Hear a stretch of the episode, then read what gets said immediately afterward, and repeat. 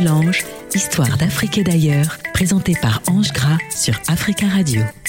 Chers auditeurs et auditrices de la radio africaine, je vous espère en bonne santé. Comme vous le savez, nouvelle semaine, nouvelle histoire. Alors aujourd'hui, nos valises se posent chez les Kabyles. Et chez eux, on dit ceci. Si vous donnez des conseils à un cadavre, vous écoutera-t-il? Peut-être que oui, peut-être que non. Mais cette semaine, nous allons nous raconter l'histoire de Ahmed le Fou et Ahmed le Fort. Histoire d'Afrique et d'ailleurs sur Africa Radio. Jadis vivait dans une contrée montagneuse un couple de paysans. Cela faisait des années qu'ils se sont unis, mais aucun enfant n'est venu égayer le foyer. Au fur et à mesure qu'ils avancent en âge, ils redoutent de mourir sans laisser de progéniture. Mourir sans enfant. Pour un paysan ou pour tout être humain, c'est la pire des punitions. Le couple est désespéré. Leur lopin de terre, leur demeure et tout ce qu'ils possèdent changera demain. Cette perspective ne les enchante guère. Ils vivent un enfer sur terre. En proie au désespoir, ils se replient sur eux-mêmes en attendant la mort. Mais comme tout vient, à point, à qui sait attendre? Un jour, la femme sent la vie tressaillir en elle. Elle saute de joie et informe aussitôt son mari. Depuis ce jour-là, l'épouse est invitée à se préserver jusqu'à la naissance du nouveau-né. Au bout de neuf mois, un joli poupon voit le jour. Ahmed. Ahmed, le garçon tant attendu, est choyé, couvé et alimenté avec des mets les plus raffinés. Mais ses pouvoirs sur ses parents sont illimités. Il leur demande ce qu'il veut et il est servi. En croyant bien faire, en se montrant débonnaires à l'excès, ils ont contribué à faire de Ahmed un enfant et un être capricieux, arrogant et intransigeant. À l'âge de 16 ans, muni de son arc et de ses flèches, il part à la chasse dans les champs. Sur un chemin, il trouve errant une fille d'une beauté extraordinaire. Il est ébloui par tant de grâce. Dès qu'il lui adresse la parole, il en tombe amoureux. Il lui demande de l'accompagner chez lui. Présenté à ses parents, il désire se marier avec elle sur le champ. Son père refuse une telle union. Il lui dit que le mariage est une chose très sérieuse qu'on ne doit jamais prendre à la légère. Il faut beaucoup de temps pour réfléchir. Mais l'adolescent gâté à outrance est mécontent du refus de ses parents. Il s'oppose à ce que leur unique garçon se lie avec une inconnue dont on ne connaît rien. Mon fils, la beauté n'est pas le seul critère à rechercher chez une femme. Mais Ahmed, Ahmed, Ahmed ne veut pas. Il veut épouser cette dernière. Il ne veut faire que ce qu'il désire. Il tombe en désaccord avec ses parents et les quitte. Malgré les lamentations, contre vents et marées, il part avec la jeune fille. Un jour, il arrive avec elle près de la demeure du vieux sage qu'il connaît pour être venu les voir de temps en temps chez ses parents. Il lui présente son épouse. Le vieux sage la toise du regard. Il tressaille. La jeune femme lui donne un malaise, un haut le cœur. Il détourne ses yeux, prend le jeune homme en aparté et lui dit Mon fils, mais perfide en dedans, c'est pas toi d'elle, avant qu'il ne soit trop tard. Hmm. Je ne veux pas le faire, grand-père. Je veux faire d'elle la mère de mes enfants. Aucun conseil ne pourra me détourner de cette femme qui a accaparé mon cœur et mon esprit. Tu es obnubilé. Tu ne sais pas ce que tu fais. Reviens sur le droit chemin. Ahmed n'écoute pas. Il s'en fout. Il prend congé du vieux sage. Vers la tombée de la nuit, il arrive dans une clairière et découvre une grande demeure où vivent sept hommes. Et leur fut accordée. La jeune femme est séparée de son mari contre son gré. Les sept hommes lorgnent la femme. Ahmed n'est pas dupe. Il comprend vite où ils veulent en venir. Il se bat contre les sept hommes qu'il terrasse tour à tour. Il les neutralise. Il les entasse dans le sous-sol de la demeure. Là, une surprise de taille l'attend. Des squelettes d'hommes jonchent le sol. Ce sont des ogres. Il prend peur et se dit, il faut que j'en finisse avec eux avant qu'ils n'en finissent avec moi. Dégainant son épée, il les transperce un par un avant qu'il ne se réveille. S'étant débarrassé des ogres, il prend possession de leur demeure et de leurs richesses. Devenu le propriétaire des lieux, tous les matins, il s'en va à la chasse et laisse sa femme seule à la maison. Chaque matin, il part à la chasse et laisse sa femme à la maison. Il est tout heureux et tout va bien. Mais, comme dans toutes les histoires, il y a un mais. Un jour, sa femme entend des gémissements venant du sous-sol. Elle soulève le couvercle qui recouvre la trappe pour voir de quoi il s'agit. Elle s'aperçoit qu'il y a quelque chose. Le plus jeune des ogres qui a échappé à la mort. Le coup qu'il a reçu n'a pas touché un organe vital. Il n'est que blessé. Mais la beauté du jeune homme, du jeune ogre lui donne des idées. Elle le soigne et lui donne à manger. Dès qu'il se rétablit, elle discute avec lui durant des heures. Elle passe sa journée avec lui au sous-sol et ne remonte que le soir quand elle entend hennir le cheval de son mari. Elle se précipite dans sa couche, s'embouriffe les cheveux, se ceint le front d'un foulard et se recouvre d'une épaisse couverture. Son mari, qui s'attendait à la trouver alecte et prompte à préparer le gibier qu'il avait tué, est étonné de la retrouver dans cet état. Oh mais, mais qu'as-tu ma chérie? On dirait que ça ne va pas. Oh Je suis malade, tu as besoin d'un remède, je suis là. Pour venir à bout de ma maladie, il me faut manger des pommes enchantées.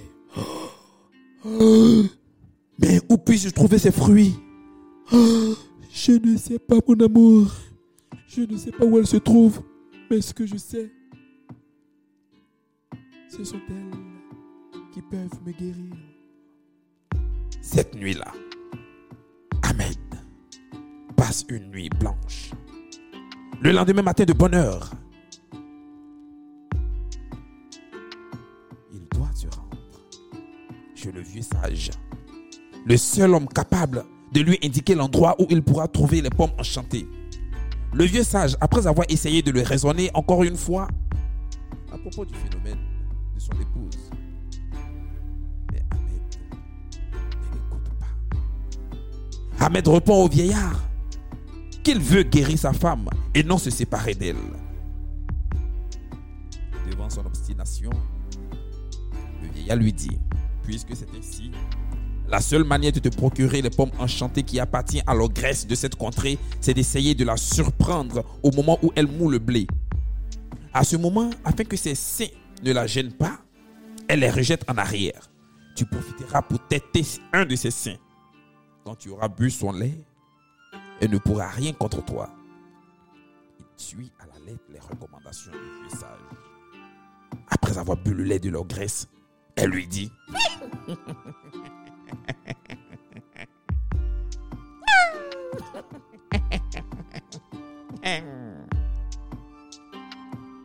Si tu n'avais pas bu mon lait, je t'aurais avalé. Comme j'aurais avalé la terre sur laquelle tu as marché. Mais puisque c'est trop tard, dis-moi ce que tu veux. Je veux que tu me donnes les pommes enchantées qui poussent ton verger. C'est le remède qu'il faut pour guérir ma femme tombée en léthargie.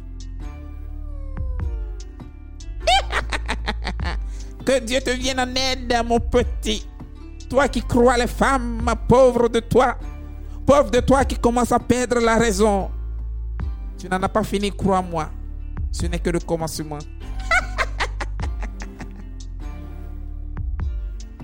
Chers auditeurs, même la plus méchante des diablesses le met en garde.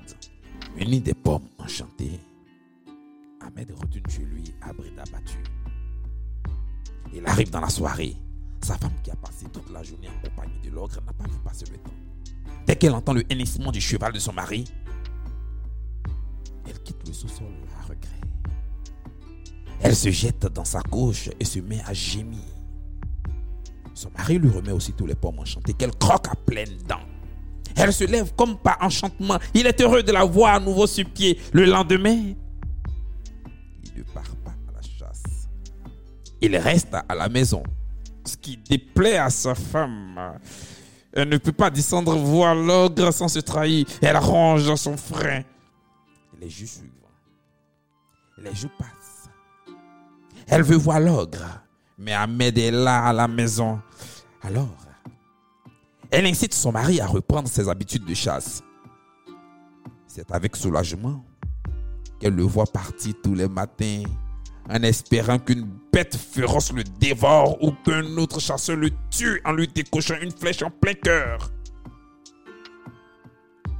Restée seule, elle fait monter le jeune ogre et folâtre avec lui.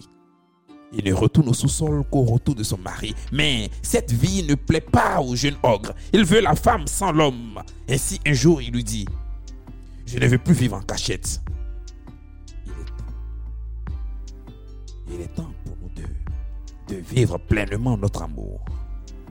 Mais nous ne pouvons réaliser nos voeux qu'en éliminant ton mari. Oh, tu as bien entendu. Il faut Je suis d'accord avec toi, mais comment faire? Nous ne le tuerons pas ici. Tu vas lui demander de te ramener l'eau pour laquelle se battent les montagnes. Cette mission lui sera fatale, car tous ceux qui ont essayé ont perdu la vie.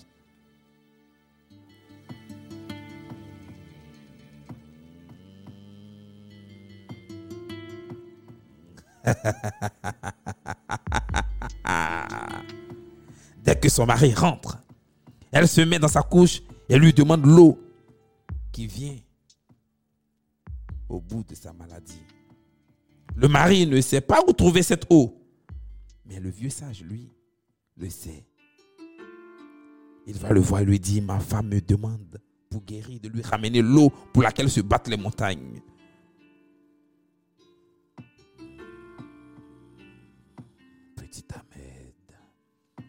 Demain elle te demandera de lui ramener la lune. Ressaisis-toi, jeune homme. Ne vois-tu pas que cette femme veut ta perte? Elle a quelque chose derrière la tête. Vieux. Vieux, écoute-moi bien. Je ne suis pas venu pour être blâmé. Je ne suis venu que pour te solliciter de me dire où se trouve cette eau et surtout comment faire pour l'obtenir. Cette eau. Mais mon petit, tu es aveugle. Puisque tu ne veux pas m'écouter, il faut procéder ainsi. Tu vas égorger une vache que tu offriras aux aigles de la montagne. Une fois qu'ils seront repus, le Père va remercier celui qui leur a donné pareil festin. Tu profiteras de cet instant pour lui dire que c'est toi. Chers auditeurs, Ahmed écoute les conseils seulement Jusqu'où ira-t-il pour faire plaisir à sa bien-aimée? Le père des aigles le saisit dans ses serres, l'amène à l'endroit précis en passant par les airs car le passage sur terre est trop dangereux. Il faut être rapide comme l'éclair pour pouvoir y passer. L'obstacle franchi, Ahmed ramène à sa femme l'eau dans une autre prise à cet effet. Il enfouche son fidèle coursier et arrive chez lui à la nuit tombée. En entendant le cheval henni, la femme et l'ogre qui pensaient s'être débarrassés à jamais de l'homme sont déçus. Ils s'attendaient à passer la nuit ensemble, mais le projet tombe à l'eau. Le mari rentre en hâte. Il la trouve en train de gémir. Il lui offre l'eau à boire. Comme par enchantement, elle se lève de sa couche et feint de remercier son mari, mais au fond d'elle-même, elle aurait aimé ne plus le revoir. Le jeune ogre a pris la place dans son cœur et elle n'a que faire de Ahmed, son mari. Le mari qui était loin de soupçonner sa femme de mauvaises intentions se croit tiré d'affaire. Elle va guérir et vivre avec lui pendant de longues années. Et lui donner beaucoup d'enfants. Mais le pauvre se trompe lourdement. Il se met le doigt dans l'œil jusqu'au coude. C'est ce qu'on dit chez nous. Elle veut tuer son mari sans se salir les mains, ni celle de l'ogre. Sur les conseils de ce dernier, elle demande cette fois à Ahmed de lui ramener le lait d'une lionne dans une outre faite avec la peau de son petit noué avec le poil du lion attaché Eh Kobaïdé. Le mari qui croyait sa femme définitivement guérie est déçu. Mais puisqu'elle ne s'est pas remise complètement, il allait lui ramener ce lait, quitte à y laisser la vie. Et pour la troisième fois, le mari se rend auprès du vieux sage. Il lui parle du lait de lion dans une autre fête, de la peau de son petit noué avec le poil de la moustache arraché du museau du lion. Ah, mon petit, Le vieux sage sourit et dit à Ahmed aveuglé par l'amour qu'il éprouve pour sa femme qui n'a pas l'air de l'aimer. Pauvre de toi. Pauvre de toi. Pauvre de toi qui ne vois pas ce qui se passe dans ton dos.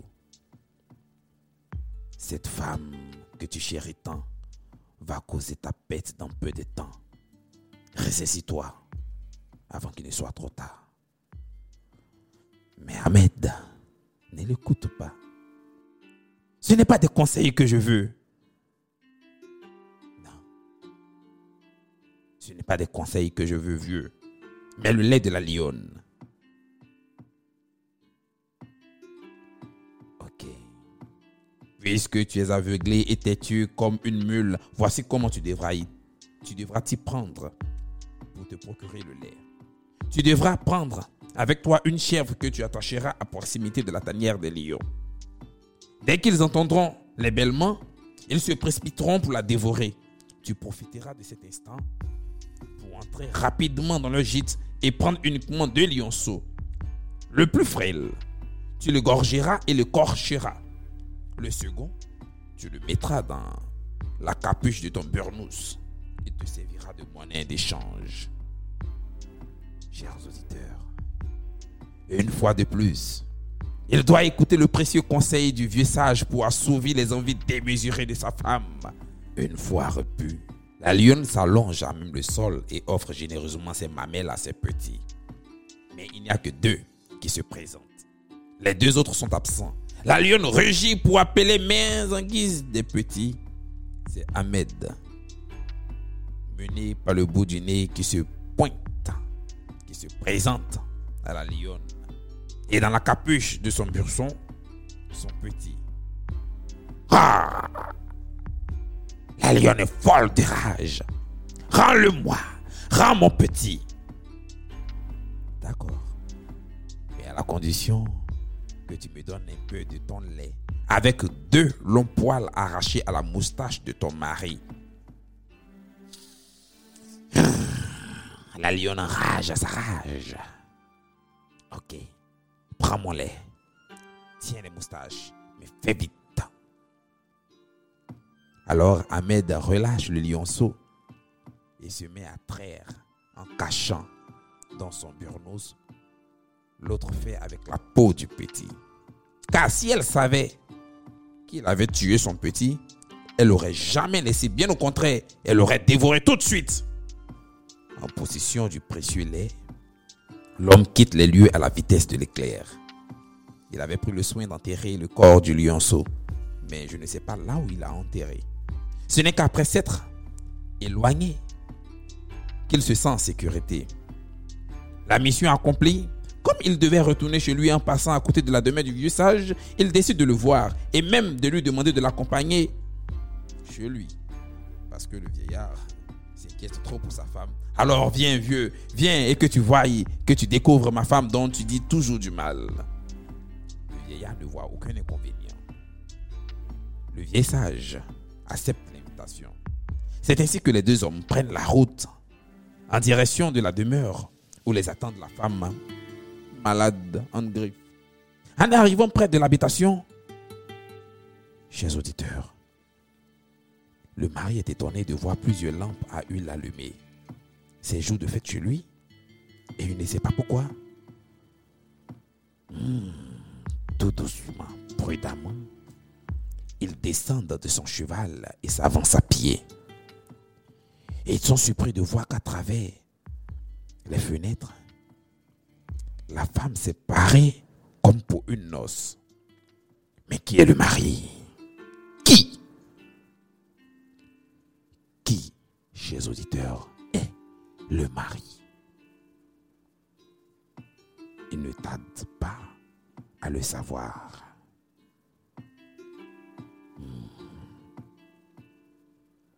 À un certain moment, le jeune ogre montre du sous-sol. Aucun doute n'est permis. Ils tendent l'oreille et entendent. Cette fois-ci, c'est fini. Le lion l'a dévoré. Il ne reviendra plus. À nous, la belle vie. Paroles prononcées et répétées par le couple font sur Ahmed bafouer l'effet d'un coup près. Le vieux sage regarde Ahmed sans rien dire. Il hoche la tête. Il a tout compris. Mais c'est trop tard. Le mal est déjà fait. Il ne lui reste plus qu'une seule chose, se venger. Ah Il ouvre la porte brusquement et d'un coup d'épée bien ajusté, il tranche le cou de l'ogre avant qu'il ne puisse se rendre compte de ce qui lui arrive. La femme infidèle se réfugie derrière un meuble. Ahmed la regarde. À cause de toi, j'ai abandonné mon père et ma mère. À cause de toi, j'ai bravé tous les dangers. Toi, misérable, tu m'as trahi avec un ogre de la forêt. J'ai bien envie de te tuer, mais ma vengeance ne sera pas assouvie. Aussi, je te laisse en vie afin que les remords te rongent jusqu'à la fin de ta vie. Va et que je ne te revoie plus. Chers auditeurs, Ahmed est retourné chez lui, a épousé une femme que ses parents lui ont donnée et la paix est revenue dans son cœur. Lorsqu'on raconte cette histoire, on dit que l'homme sage a besoin d'un coup d'œil pour comprendre les choses, mais l'insensé a besoin de trois paires de gifles pour recevoir une seule leçon. On dit que près de la force traîne toujours la folie. Chers auditeurs, soyez forts, mais attention, ne soyez pas trop fous. Donnons-nous rendez-vous la semaine prochaine pour d'autres aventures. C'était la part de l'ange sur Africa Radio avec Ange Gras. Africa.